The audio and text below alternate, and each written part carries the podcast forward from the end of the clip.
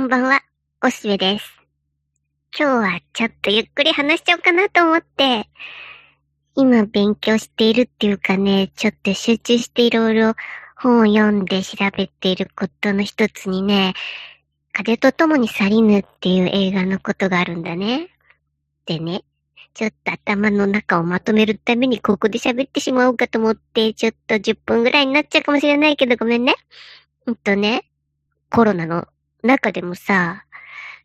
黒人と白人の問題っていうのがアメリカで騒ぎになっていて、永遠のテニスプレイヤーの大坂なおみさんとか、すごく活動されてたよね。で、そんな中で、いつも、あ、風と共に去りぬは問題映画だからちょっと自粛とか、そういうのはもう何遍も今までも言及されてきているんだよね。でね、確かにあれ、変わった作品なんだよね。で、わかりやすく言えば、クークラッククランが出てくるからなんだね。原作でははっきり出てきて、で、映画でも、さすがにそこを切り取ったら話がわかなくなっちゃうので、一応、ストーリー上、あそこの場面はクークラッククランとして、えー、あの映画の中に出てくる男性たちは全部 KKK なんで、で、それで黒人たちを襲撃に行く場面が、なんか説明不足な感じで出てくるよね。なんかあれ、ずっと映画見てて、そういう予備知識がなかったら何やってんだろうこれって思う場面なんだけど、でも、まあ、はっきりと、その、クークラックランのことが描かれてるし、で、それはやっぱり、黒人に対する白人の暴力ということで、それはいかんやろと、レイシズムであるということで問題視されてきたんだけどね。でもね、そんな単純なことだったら、まあ他にもいっぱいあるし、で、あの映画はアメリカを象徴するとても大きな人気を誇ったものじゃない？アカデミー賞もいっぱいいっぱい取ってるし、あの、例の、まあ、宮役をやった小錦そっくりの黒人の方が、あの女性が、えー、助演賞を取って、助演女優賞を取って、それは黒人としてはアカデミス、アカ、え、アカデミー賞を取ったの初めてだったとかね、いろいろ話題にこと書かないわけだよ。で、そんなんで、まあ、いろいろ白と黒のことで微妙な問題を描いてるから、ちょっと、こう、問題が紛糾してる時にはまずかろうということで、軽くまた蓋をし、でもまあ DVD はあるしねってことで、もうそれにパブリックドメインになってるからね、今日本だって500円とか390円で買えちゃうんだよね、あんな長い映画ね。で、そうなんで、そういうことだけどね、なんかそれだけじゃないんだよね。で、もうその辺が掘り起こされてきていて、えっと、しばらく前に100分で名著でも、あの、翻訳を、新訳をなさった方が、こう、指南役になって掘り下げられていたよね。いろいろ本当はここはこうなんだ、みたいなのがあって。で、その方が謎解き、風と共に去りぬを新潮選書から出してられて、で、その矛盾と葛藤に満ちた世界文学ってことで、面白い切り口をどんどん提示してくださってて、それもまあ、面白いんだよね。やっぱりこう、一筋縄ではいかない感じ。で、えー、それに、やっぱりマガレット・ミッチェルが、ほぼ史実として書いてるその南部のお嬢様であったマガレット・ミッチェルが、南北戦争で苦い目に遭わされた、じいちゃんばあちゃんとか、それか村の長たちだな。そういう人たちのことを克明に克明に調べて、で、だって10年かけて書いてんだもんね、あれ。で、それで、うーん、自信を持って世に出したわけだけど、でもそうやって紛糾してしまうわけだね。で、その辺の事情とかも、もう今、手紙とか、こう、後付ける証拠立てるものがいっぱい出てきてるので、面白く読めます。で、それに、うんと、僕も早くからもう気がついて面白いなと思ったのは、これ、この一家、スカレット・ハラのお父ちゃんは、えー、アイルランドからの移民だよね。アメリカにおけるアイルランド移民のルサンチマンっていうかな。そういう話だよね。ゴッドファーザーがイタリアからの移民の話だとすれば、風とも共に去りぬはアイルランドからの移民のアメリカにおける問題性があらわになっている。で、もともとなんでアイルランドを出なきゃいけなかったかっていうと、宗教的な問題で、カトリックなんだね、この一家は。で、それが言いづらくなったわけじゃん。イギリスってカトリックはものすごく厳しく、もうシェイクスピアの時代の頃から、カトリックだと火炙りになるみたいな感じだよね。なんか、暴力性があったらしいじゃんイギリスの中ではね。だからシェイクスピアも実は、うん、隠れカトリックであったっていう本も出てるぐらいで、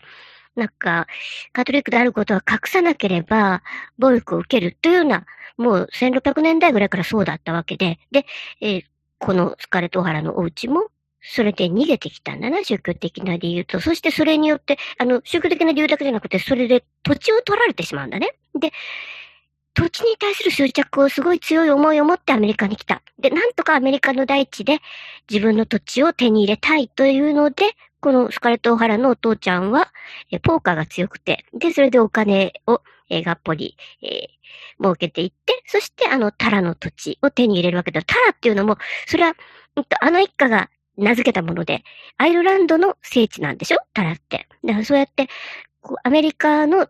こう、北米大陸の南部だけども、あそこにアイルランドの土地を作ろうとしたわけだ。だからその恨み。で、この映画って、白人黒人で切り取ると分かりにくくなる。だって、スカーレット・オハラ白人だからね。この一家はね、それはアイルランドから来てるわけだから。だけど、負けた南部の話なんだ。で、その悔しさ。で、その理不尽な、うん、北のやり方。それが、後のアメリカのやり方だし、今のグローバリズムだし、今の勝ち組たちがやってること。つまり、法律を決めちゃうんだね。で、その法律は面と向かっては決して悪いものではないんだよ。だけど、そこにはすぐリンクしてお金がそっちに行くようになっているわけだな。この法律の感じっていうのがね、うん、悔しいんだよ。で、以後はその法律が正しくなってしまうので、その法律を決めた者たちだけが勝っていくようになるんだね。それは理不尽だよ、負けた側は。で、もちろんその、戦争っていう武力によって負けたってことになってるけども、それだってまあある地点で切り取ればそうなるっていうだけのことであって、それ以後特に南北戦争の場合、リンカーンが出てきた。で、リンカーンが奴隷を解放するなんてことは、まあ文句なく悪いことじゃないさ。そら。だけど、うん、スピルバーグが作ったリンカーンっていう映画で、それについて町山さんも詳しく解説してて、僕もリンカーンっていう映画見たけど、まあちょっと変わった映画だよね。リンカーンっていう映画でありながら、うん、問題点をあぶり出してる。あのリンカーンが有名な演説をしたとか、そういう話じゃないよね、あれ。うんと、憲法修正第13条っていうのが問題になって、そこの、こう、付帯条項をつけるかつけないかみたいなとこでぐちゃぐちゃやるっていう地味な映画になってる、このスピルバーグのリンカーンはね。で、これ、一行目はいいさ。奴隷制もしくは自発的でない隷属はアメリカ合衆国内及びその方が及ぶいかなる場所でも存在してはならない。ね、奴隷制なんかも絶対ダメっていうの。そらそうさ。しかし2行目の、ただし犯罪者であって関連するものが正当と認めた場合の罰とするときを除くってなってんだよね。で、これが結局、だったら逮捕すりゃいいんだ？ってことで、黒人をどんどこどんどこ逮捕して、そして犯罪者だからもう人権はないんだ？っていうことで奴隷になっても当然っていうことになっていく。で、その犯罪者かどうかを決める法律のところは結構恣意的なわけじゃない。で、それでずっと来たわけよ。で、その怒りみたいなもの、悔しさっていうのが、時々暴発しちゃうし、それに、そう、多分白人の人たちも分かってるから怖くて、それを取り締まらなきゃいけない時に過剰になっちゃうんだね。だから、これは、なんか戦わさせられてるよ、弱き者同士が。大して権力を持ってるわけじゃない。警官側だって大したことない。それに、黒人側だって、どうしても力を持つことができない。その両者が、ちょっとお互いに対して憎しみとか、恐れとか、そういうので戦い合うようなことにな、させられてんじゃん、これ。ねえ、全部この図式じゃない？この図式がアジア諸国でも行われているし、で、日本国内でもあったさ。で、だから負けた側は決して忘れない。その負け方っていうのが、うん、潔く戦って武力で力で負けたっていうんじゃもう、もはやない、近代はね。で、法律だ。法律を作られてしまうんで、その法律で裁かれてしまった側、負け側にいたものっていうのは、もうどうしても浮上することができない。そのずるさみたいなものを、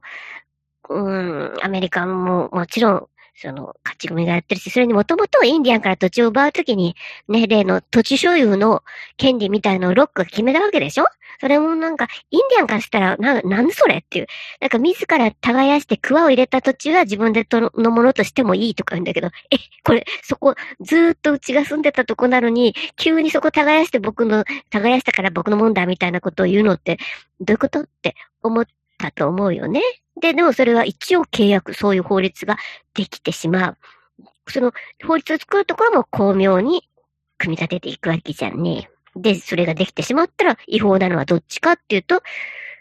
その法律でこぼれてしまう側だよね。で、まあ、知事が万事そうなのさ。で、負けた側は、どうしてももう、何も言うことはできない。間違ってるのは自分たちの方だってことになってるから。だけど、悔しい思いは決して忘れてない。で、それを、マガレット・ミッチェルは、お話に書いたわけだ。だけど、その後もね、なんか、えっと、あの物語がそういう何か奇妙な魅力があるから、な結構海賊版海賊版が出たり、あるいはちょうど著作権が整えられようとしていた時期だったらしいね。で、そのあれが映画化されたところにもこう、絶妙になんか、マーガレット・ミッチェにとっては気に入らないことがあったみたいで、随分それと戦って大変な目にあってんだね。まあ、それは後々さ、こうやって、まあ僕が今ここで語れるぐらい有名な映画になってるから、大きく見りゃ結果オーライじゃない？と、マーガレット・ミッチェルに言ってあげたいけども、でもなんか卑怯なんよ。ずっとどの局面でも。なんでこんな目に私たちが、こう、封じ込めなけ、られなければならないの？っていう怒りがあちこちで、こう感じられるな。で、それが、うーん、スカーレット・オハラのあの強さでもあるし、このマーガレット・ミッチェルがそこに込めた、えー、念みたいなものがずーっと燃えてるね、あの中で。だって、いろいろ解説を見るとさ、えっと、アイルランドからの憎しみみたいなものが、アイルランドってなんかの時に、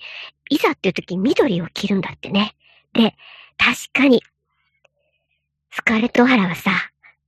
ここぞという時に緑のドレス着るんだよね。あの有名な、もう貧乏になっちゃって服がなくて、でもあの、金を借りに行く、ちょっとかまさなきゃいけない時に、緑のカーテンをバーッと引き剥がして、で、それでドレスを作って、ものすごいそれが似合って似合って怖いぐらいに可愛いんだけどね。で、それで、えー、出かけていくし。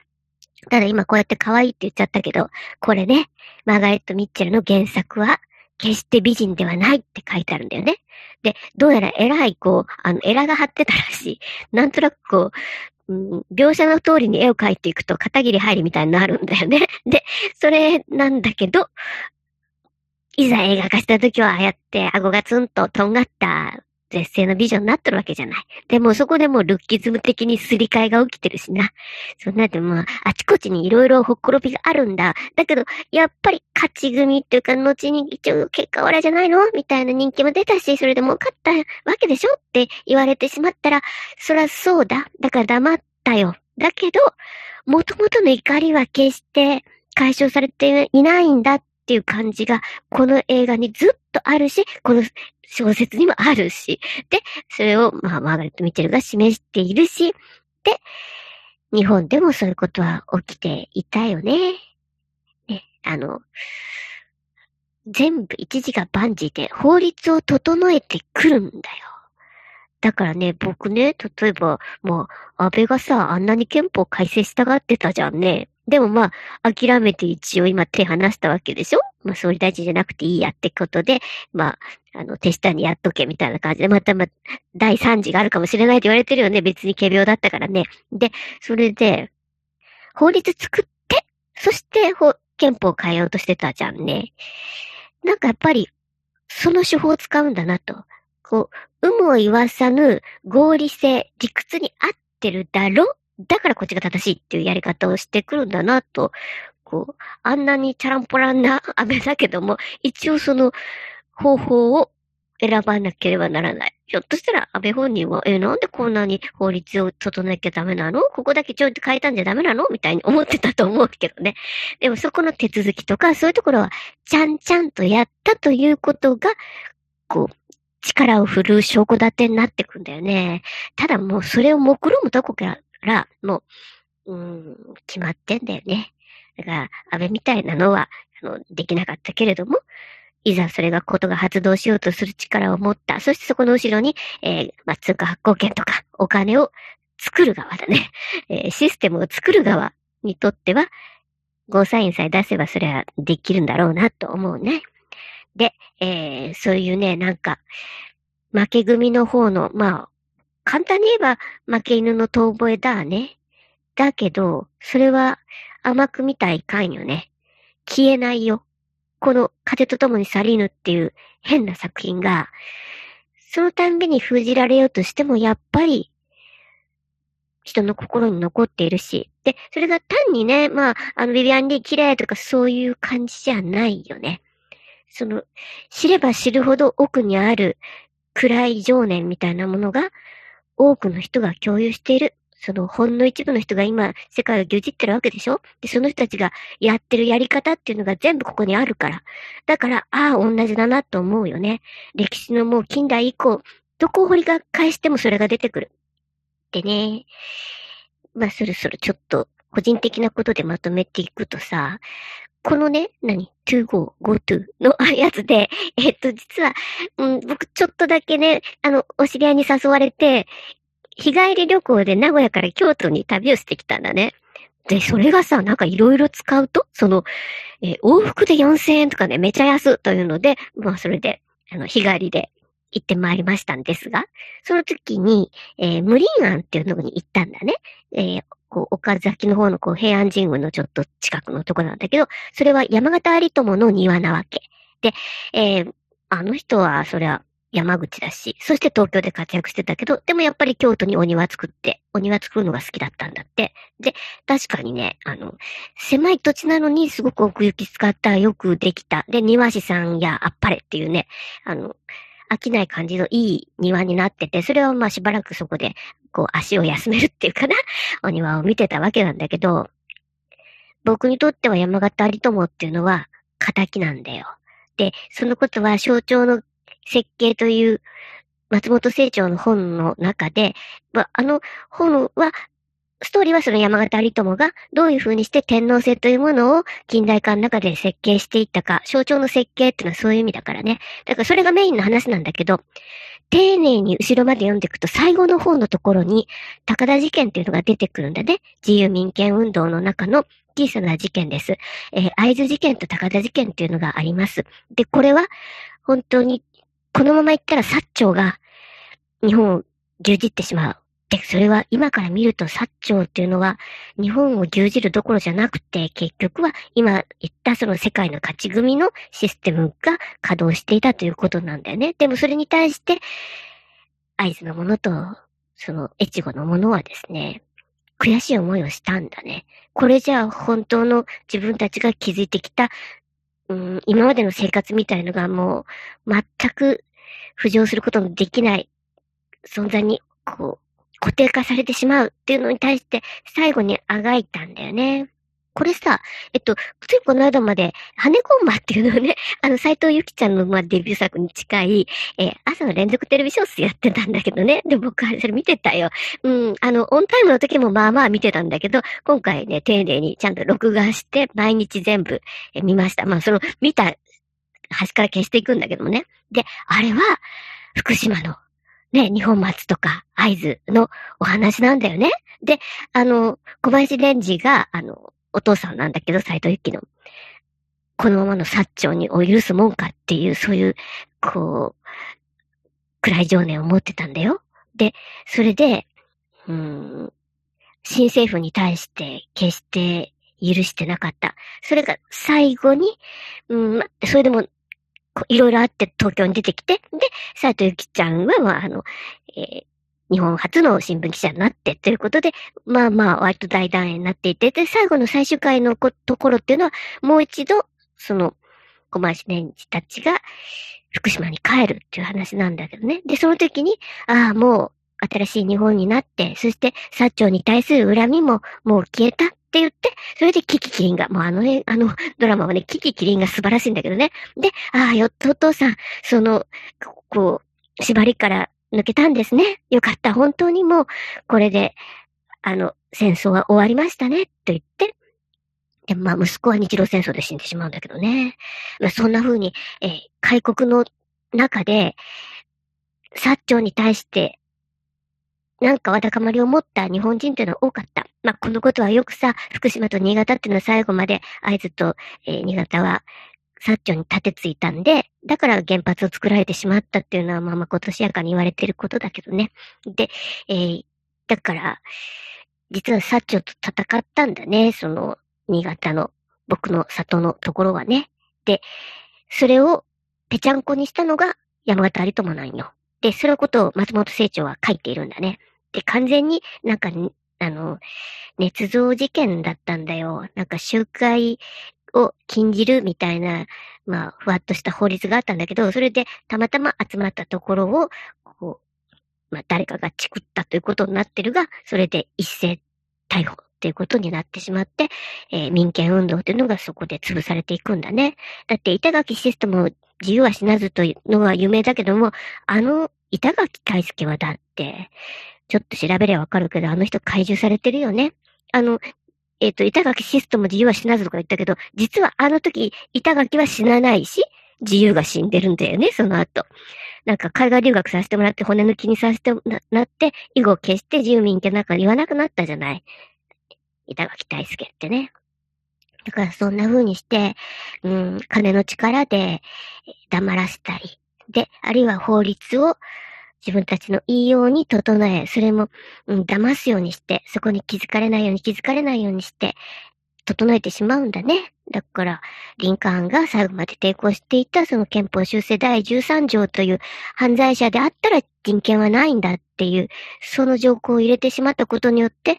黒人がずっとその後、やたら逮捕される形で人権を奪われていってたわけだからね。というふうなことで、風と共にされるのを見ると、いろんな人たちが、まあ、すごい個人的なルサンチマンを持った恨みとか自分の、こう、意志を貫いたり、自分のやりたいようにできない人たち。で、それが、うん、力及ばずだったら仕方ないんだけど、そうじゃなくてなんか卑怯な仕方で、システム自体が組み込まれてしまって、もう、日も立ちもいかんようにされてしまっている者たちにとっては、ここに自分と同じ暗い情念を持ったものが書かれていると、そういうふうに感じる物語になってるね。風と共に去りぬってね。というわけで、さあ、長く喋っちゃいました。もしべはいろいろこんなことを考えながら、もっともっと本もいっぱい読みたいなと思っているところです。じゃあ、これを兄さんに送って、編集してもらおうと思います。では、またね、バイバイ。